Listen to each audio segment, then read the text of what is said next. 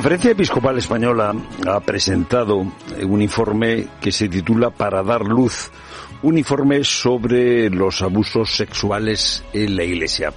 Para conocer cuál es el contenido de este informe, tenemos hoy en la tarde a José Gabriel, José Gabriel Vera, José Gabriel Vera, director de comunicación de la Conferencia Episcopal Española.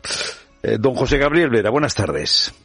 ¿Qué tal, Fernando? Buenas tardes, ¿cómo estáis? Eh, pues eh, deseosos de saber eh, qué es este informe, qué datos contiene. Bueno, este es el, el, informe para dar luz, es, digamos, es una segunda edición del informe y la hemos hecho pública hoy y tiene el objetivo, digamos, de ser un informe complexivo de toda la realidad, de todos los otros informes que hay sobre esta triste realidad de los abusos sexuales cometidos contra menores. Entonces es un informe en el que se recogen las aportaciones que hizo el defensor del pueblo, las de informe Cremades, también entregado el pasado sábado, y también otros informes que hay en el ámbito eh, social, en la investigación sociológica, en la investigación académica sobre esta realidad. Y lo que ofrecemos es lo que queremos hacer digamos, es un informe que incluya los datos más relevantes de todos los otros informes y que nos sirva a nosotros como instrumento de trabajo para esa labor del plan de reparación integral a las víctimas que está desarrollando la conferencia episcopal y que quiere poner en marcha en las próximas semanas y meses. He visto que hay alguna diferencia de cifras. Eh, eh, las cifras que eh, maneja la conferencia episcopal hablan de menos de mil casos. En el informe Cremades, del despacho de abogados Cremades, hay en torno a 1.300 casos. ¿Cómo se explica esta diferencia de los de números?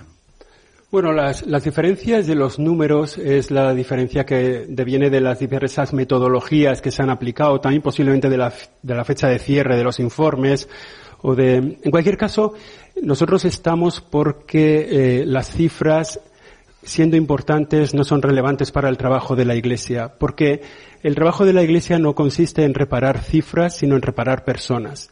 Por nosotros, por eso nosotros en cada en cada cifra buscamos una historia, un rostro, una persona que ha sido herida y a la que queremos ayudar a sanar, a reparar su vida en la medida de lo posible. Por eso las distintas cifras o detenerse en las cifras me parece que, que puede ser también doloroso para las víctimas el no sentirse tratadas en su, en su humanidad, sino metidas en una especie de colectivo, ¿no? Y por eso el esfuerzo que hacen las oficinas de prevención de abusos y de protección de menores en las diócesis y en las congregaciones es encontrarse cara a cara con las víctimas para poder conocer su historia y ver el modo en que pueden ser ayudadas en esa historia dolorosa que ellos han vivido. Por eso nuestro propósito es ofrecer, o el propósito de este informe, en un amplio volumen final de recomendaciones y observaciones, es ofrecer líneas de trabajo en distintas áreas, en el área de la formación y selección de los candidatos al sacerdocio o a la vida consagrada, en el área de la potenciación de las oficinas de protección de menores, para nosotros es el, primer lugar de encuentro con el rostro de las víctimas, también de potenciación de la normativa legal de la vida de la Iglesia para que tenga en cuenta el, el seguimiento a las víctimas y también, pues otras medidas, sobre todo, que pueden apuntar a mejorar, a reforzar la elaboración de ese plan de reparación integral a las víctimas de abusos. Creo que es muy importante pasar de la cifra al nombre y a la historia y al rostro de esas personas que han sufrido abusos. El informe contempla un periodo eh, preciso en el tiempo, eh, cuando eh, se empieza a detallar, cuando se termina esta recogida de casos. Bueno, todos los informes que se han realizado hemos podido observar que no tienen fecha de comienzo en el sentido de que no han puesto un límite, ¿no? A decir, oye, desde los años 60, desde los años 50, sino que han abierto las puertas. También nuestro informe, este informe para dar luz, eh, recoge todos los casos de los que se ha tenido conocimiento en las oficinas, en los tribunales eclesiásticos, desde, desde que, han, se, que se han denunciado. ¿no? Por eso decimos que los primeros casos, los dos primeros casos son de los años 40 y llegan hasta nuestros días. En ese sentido de las cifras, nosotros hemos, este es el primer informe que no habla solo de testimonios, sino de habla, que habla de casos registrados. Quiero decir que al testimonio se le ha hecho un seguimiento, se ha visto cuál es la situación procesal desde el punto de vista canónico, desde el punto de vista del acompañamiento de las diócesis y se ha, o congregaciones, y se ha, digamos, determinado en qué situación está ese caso. Digamos, no es solo un testimonio, no es una, una acumulación de testimonios, sino que son casos registrados. Nosotros, en este informe, hemos registrado 806 casos, entre todo lo que se ha, se ha podido recoger de esas fuentes que he señalado, y entre los casos nos encontramos que hay casos que están probados, cosas, casos que no son, que no están probados pero son verosímiles, casos, y en ese, en esa disección de los 806 casos concluimos que hay 363 casos que son probados o que son verosímiles o que están en estudio o que, o que digamos hay que hacer un seguimiento intenso de, de cada uno de ellos, ¿no? 806 casos registrados, 363 son probados, verosímiles, y, y habría que, que, actuar sobre cada uno de ellos y ese es un trabajo que ya están haciendo las oficinas de protección de menores. Si no recuerdo mal, el defensor del pueblo proponía una reparación económica. Eh, ¿qué, qué, qué, valoración hace de esa, hacen de esa posibilidad? Bueno, la Iglesia aprobó en la, en la pasada reunión de la Asamblea Plenaria, en el mes de noviembre, un plan de reparación integral a las víctimas de abusos, un, un proyecto, un borrador, en el que ya se habla de una posibilidad de reparación económica.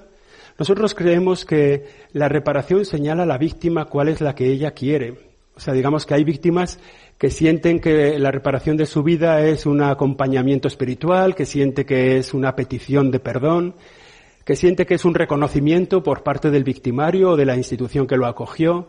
O sea, cada víctima tiene una herida distinta. El daño que se le causó le ha dejado una herida distinta, ¿no? Y nosotros hablamos por eso de un plan de reparación integral, ¿no? que recoja todas las necesidades que la víctima sienta que repararían ese daño causado, que creemos sinceramente que es difícil de, reparar en su totalidad. Evidentemente hablamos también de una reparación material y de una reparación económica. En ese sentido, el, el trabajo que se está haciendo es saber cuál es, eh, digamos, en, en aquellos casos en los que hay una sentencia judicial que establece una reparación económica, pues eso es lo que hay que reparar. En aquellos casos que no tienen un, recorrido legal por prescripción o por fallecimiento del victimario, pero se da una convicción moral de que ese caso ha sucedido en el ámbito de la Iglesia, entonces eh, la reparación económica hay que establecerla, hay que hablarla con, el con la víctima y ver cómo se le puede ayudar. Evidentemente el responsable de esa reparación es el victimario, en primer lugar, y la institución que, que, que, digamos que acogió al victimario y que no, no se dio cuenta o, o, no pudo prever el daño que estaba causando. ¿Qué está haciendo la Iglesia en este momento para evitar que eh, esto vuelva a suceder? Pues hay un plan de formación que se está extendiendo y que ya en el año 2022, ahora está, se está haciendo la recogida de las cifras de este año 2023, en el año 2022 atendió a más de 100.000 personas para formarlas en la prevención y detección de abusos. De forma que, y es un objetivo muy, muy, muy a largo plazo, porque queremos que todas las personas que tratan con menores en la vida de la Iglesia, por supuesto sacerdotes, religiosos, religiosas, por supuesto catequistas, eh, monitores de tiempo libre, profesores de los colegios, que conozcan, que puedan detectar dónde se están produciendo abusos a menores. Nosotros somos conscientes, porque lo dijo también el defensor del pueblo y los otros informes que hay, que la mayor parte de los abusos se producen en las familias. Pero queremos ayudar a detectar los abusos que se producen en otros ámbitos. Incluso creo que eh, se está haciendo ya, o sea, no, no es que crea, se está haciendo ya, y creo que es importante, formar a los chavales, a los a los pequeños en detectar abusos sexuales, porque una de las realidades con las que nos hemos encontrado es que hay niños que no han sabido lo que les estaba pasando. O sea, que no se han dado cuenta de que aquello que les estaban haciendo era un abuso contra su persona. Y se han dado cuenta décadas después de que aquello no estaba bien. Enseñarles a los niños cómo debe ser, deben ser tratados por los adultos y qué cosas no les pueden pasar, también es una forma de prevenir los abusos. En ese sentido, las oficinas de protección de menores están desarrollando esos planes de formación con el objetivo, ya digo, en el año 2022 se llegó a más de 100.000 personas. El objetivo es que todas las personas en la vida de la Iglesia eh, tengan una formación para prevenir, para detectar los abusos que se producen dentro de la Iglesia o en la vida de la sociedad. José Chubera, director de comunicación de la Conferencia Episcopal Española, gracias por estar con nosotros explicándonos ese informe presentado hoy mismo titulado Para dar luz, informe sobre los abusos sexuales en la Iglesia. Buenas tardes. Gracias, Orlando. Buenas tardes a todos. Vivimos en constante movimiento. Nuestra vida es ajetreada y sin pausa. Para y siente lo que haces. Siente lo que escuchas. Emisora Diocesana. Sentimos la radio.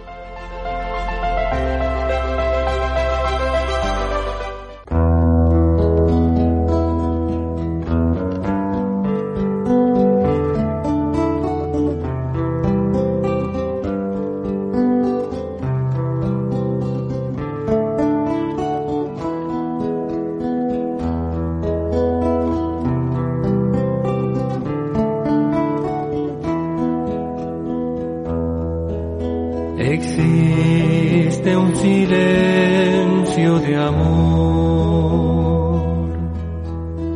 Es un silencio fecundo, no hacen falta las palabras, todo se dice en silencio. Es un silencio de amor.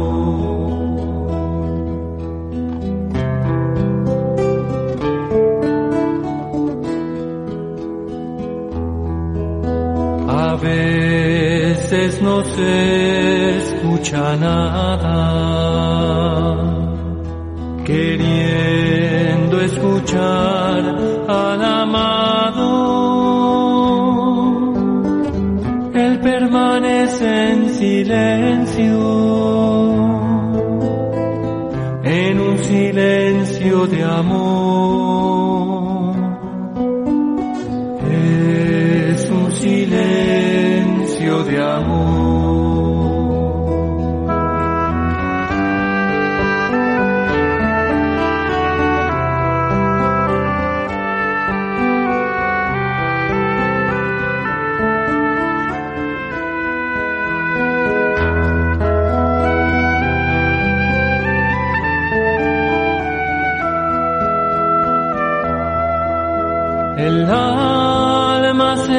mente perdida. Añora la voz del amado, como en los días de fiesta, y teme no estar a su lado.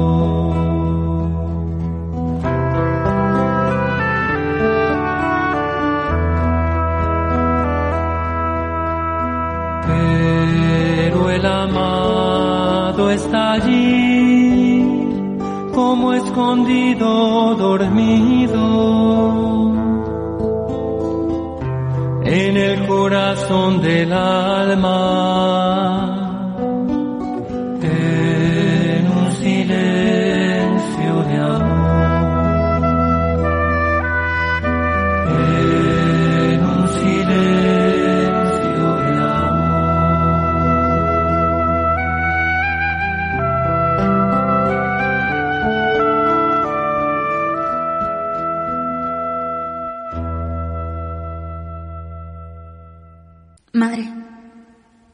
Con el tiempo he comprendido que aunque hayan muchos discípulos de tu Hijo, solo los que te reciben a ti, en su vida, en su corazón, en su casa, como el discípulo Juan, solo esos, Madre, se transforman en discípulos amados. Si quiero ser discípulo amado, tengo que acoger a María en mi casa.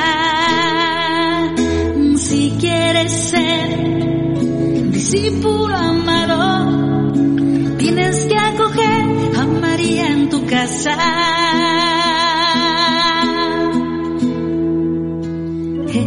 discípulo amado descansa en el pecho de Jesús, goza sus latidos.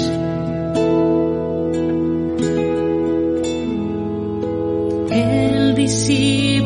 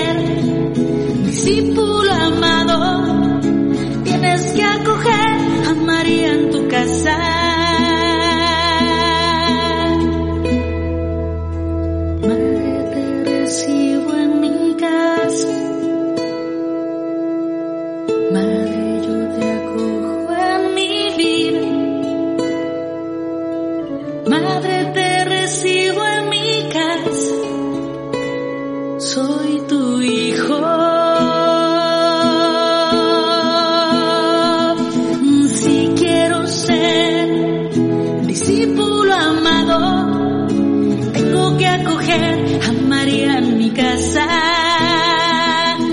Si quieres ser discípulo amado, tienes que acoger a María en tu casa.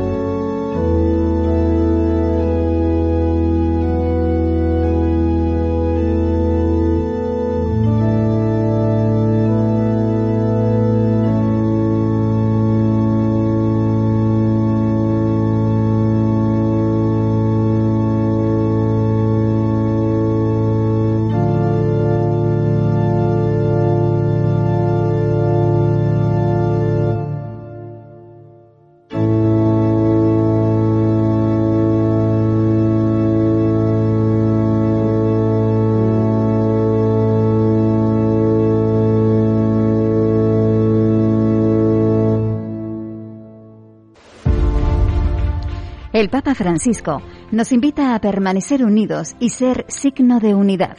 Este es uno de nuestros objetivos cada día. Emisora diocesana. Sentimos la radio.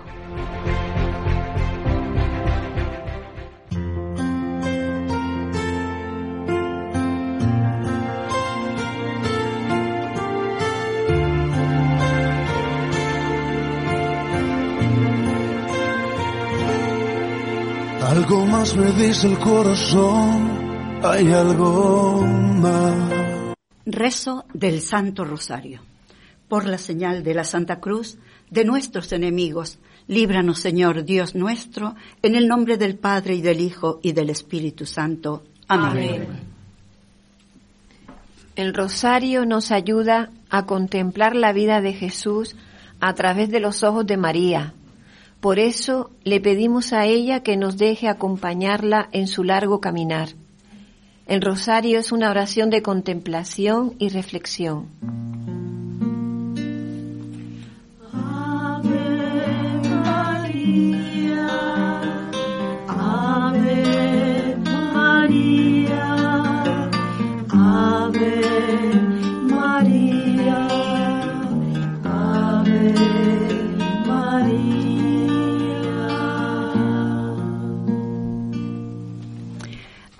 De contrición. Señor mío Jesucristo, Dios y hombre verdadero, Creador, Padre, Redentor mío, por ser tú quien eres bondad infinita y porque te amo sobre todas las cosas, me pesa de todo corazón haberte ofendido. También me pesa porque puedes castigarme con las penas del infierno ayudado de